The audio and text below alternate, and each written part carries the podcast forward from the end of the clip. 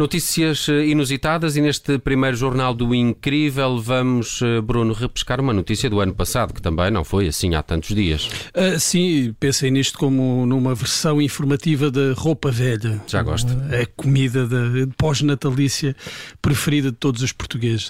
Uh, ontem vimos os dois primeiros debates das legislativas e mesmo que tenham aquecido um pouco mais o entre Catarina Martins e André Ventura, menos o debate entre Rui Tavares e António Costa, ainda estão um pouco longe da solução que foi encontrada por dois políticos brasileiros. De seus nomes, Simão Peixoto, prefeito da cidade de Borba, atenção não no Alentejo, mas no estado do Amazonas, e, e Erineu da Silva, um ex-vereador.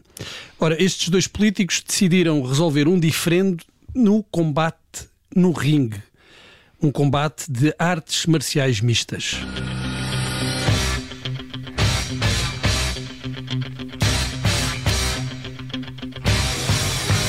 Ora, aí está. A retórica pode ser uma bela arma, mas um murro nos queixos ou um pontapé na cabeça também podem ser muito persuasivos e obrigam o oponente, por assim dizer, ver o outro lado das questões. Uh, ao que parece, o prefeito Peixoto levou a que aquilo que os especialistas costumam chamar um enxerto de porrada. Uhum, nome técnico. É o nome técnico, é assim acho que se chama.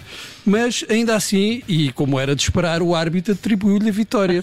Uou. O que nos leva a pensar que se não haverá ali um caso de corrupção. Se calhar, mas Eu- o, porque tá- estás a falar eh, no perfeito, não é? No O perfeito. prefeito é que ganhou, o ex-vereador O ex-vereador. levou eh, na boca. Quer dizer, não, levou, mas o- perdeu. O ex-vereador, claro, o ex-vereador ganhou no ringue, mas o árbitro, talvez um pouco influenciado, Talvez, talvez. isto é só uma suposição, acabou por atribuir a vitória ao prefeito. E a questão que vos ponho é se achariam interessante a importação deste hábito para terras lusitanas. Eu sou da opinião que um combate entre António Costa e Rui Rio iria acabar com abraços, eh, aconchegos, Oh. afagos. Eu tenho a impressão que sim. Bom, e então e Catarina Martins e André Ventura? Hum? É que ontem, Catarina Martins, líder do Bloco de Esquerda, estava muito seráfica, muito paciente, não mexia um músculo, ah, enquanto Ventura dizia, dizia as coisas mais incríveis, acusava, ah, acusou-a várias vezes de mentir. De mentir. Também, eu, eu não vi esse debate, só, só vi depois os memes na, na internet, não é? E acho que é uma boa forma de perceber mais ou menos o que é que aconteceu. Eh, aliás, até vi um eh, que, que era a Catarina Martins vestida de freira. Ah, isso é, isso é porque eh, Catarina Martins decidiu citar o Papa Francisco duas vezes. Duas vezes. Duas vezes. é recorreu à sabedoria cristã e católica do Papa Francisco para usar como, como argumento, eh, Como argumento. Não, não vamos dizer arma de arremesso, que neste Não, não. contexto não, não faz muito sentido. Não, Mas não. com jeitinho já temos aqui uma candidata a substituir a irmã Lúcia, do bem, nosso pequeno panteão. Eu agora estava-me a lembrar de outros políticos, não é? Que teriam alguma vantagem caso tivessem de resolver isto mesmo à pancada. Olha, eh, Pedro Nuno Santos, por exemplo. O Pedro Nuno Santos, que é conhecido pela sua ferocidade verbal. Há uns tempos houve uma entrevista com o Miguel Sousa Tavares que aquilo aqueceu um bocadinho, Aqueceu verbalmente. bastante, aqueceu atenção. bastante. Mas E não sei, se, não sei se viste a última, a última entrevista que foi dada ao Eco. Eh, Não eh, também foi, não, enfim, não naquele calibre, mas eh, também foi muito, muito interessante. Até porque António Costa, o diretor do Eco, começou logo por lhe entregar um livro do Carlos Guimarães Pinto sobre a TAP e, portanto, digamos que a Ah, conversa começou um bom início, foi logo um bom início.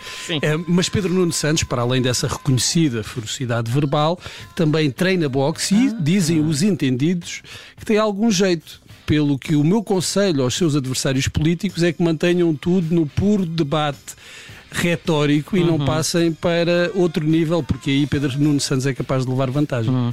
Já o Ministro da Educação, Tiago Arandão Rodrigues, tem aquele ar pachorrento, aquele eh, sotaque da província. Província, quer dizer, enfim, estamos Quer a dizer- falar de Caminha, Lanhelas, uma zona, enfim, eh, Casa de Romarigães, vá, eh, numa zona ótima, eh, mas é um temível karateca, não sei se sabiam. Epá, Cinturão negro, hein? Isto, isto Atenção. não sabia, desconhecia, mas, mas digam de vossa justiça qual é que seria o combate mais apetecível entre políticos portugueses?